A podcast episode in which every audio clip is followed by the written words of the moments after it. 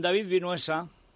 Buenos días, Federico. Bueno, di lo que quieras porque ya se acaban los adjetivos. ¿Qué decimos más de Rafa Nadal? Si es que llevamos 16 años, por ejemplo, de Roland Garros, 13 veces hemos tenido que decir que es el mejor, que es el rey, que es el único que puede eh, dominar esa tierra batida que este año era mucho más complicada que en que años batida anteriores. estaba helada, porque Sí, con sí, el sí. frío que hace en París. Bueno, es escandaloso. Al principio del partido no llovía en, en París y cerraron la pista central para jugar indoor, en la Philippe Chatrier. eh, Una regla que nadie entendió porque luego todos los planos exteriores eh, se veía que, que hacía sol.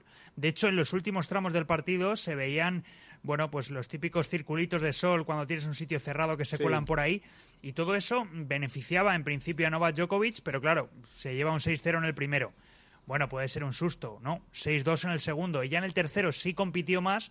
Pero es que el partido que jugó ayer Rafa Nadal creo que es, y dicho por él, es el mejor partido que ha jugado de los 13 torneos que ha ganado. Lleva 20 Grand Slam, igual a Roger Federer.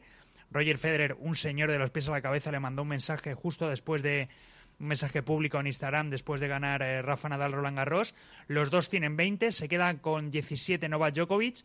Pero claro, ¿dónde va a parar Rafa? ¿Cuándo va a parar Rafa? Pues esperamos que nunca, porque lo que hizo ayer mm, es un orgullo para todos los españoles y españolas, porque eh, no vamos a tener algo así durante muchísimo tiempo. Puede que no lo tengamos nunca. Y esta generación, por lo menos, puede por decir... seguro. A ver quién va a ganar 13 veces seguidas en París. Eso es, y 20 Grand Slam, que es que se nos olvida que también ha dominado el resto de superficies, que en España siempre se hablaba de la tierra batida, pero bueno, él, él ha ganado en hierba, ha ganado en el US Open y en el Open de Australia. ¿Puede superar a Federer?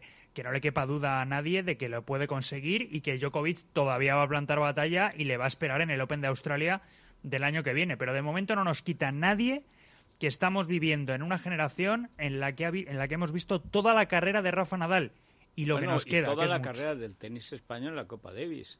Maravilloso también. Sí, con Feliciano, con Verdasco, con él, todos. o sea, con sí, sí. todo. Sí, Tenemos sí. la suerte de haber vivido la mejor época del tenis español siempre con gente como Orantes y Santana que abrieron el camino, así que y, Arancha Sánchez Conchita, Vicario, y Conchita, sí. y todos. Muguruza también tiene dos gran, dos gran slam. eh, lo que pasa es que ha perdido un poco comba, pero bueno, oye, tenemos a Rafa con Rafa. De verdad que de momento no necesitamos nada más, pero bueno, viene Carlos Alcaraz. Vamos a ver si Alejandro Davidovich también da un plus más al tenis español. Nicola Kuhn. Bueno, tenemos varios en la cantera. A ver si conseguimos no que lleguen a lo mismo, porque es imposible, Federico, pero bueno. Oye, cuando ganaba Ferrer un Roland Garros, yo ese día recuerdo de pequeño que lloré. Y era solo uno, ¿eh? Y Imagínate ahora y ya 20. eras, ya eras dos metros de tío llorando. Sí, pero es que Ferrero, yo siento decirlo, pero tengo a Rafa Nadal en el top, pero para mí el segundo, sin ninguna duda, es Ferrero, ¿eh? Yo me lo pasé en la Davis. Ay, ay, ay, qué sentimentales sois en el Atlético. bueno, muchas gracias. Hasta David. mañana. Hasta mañana.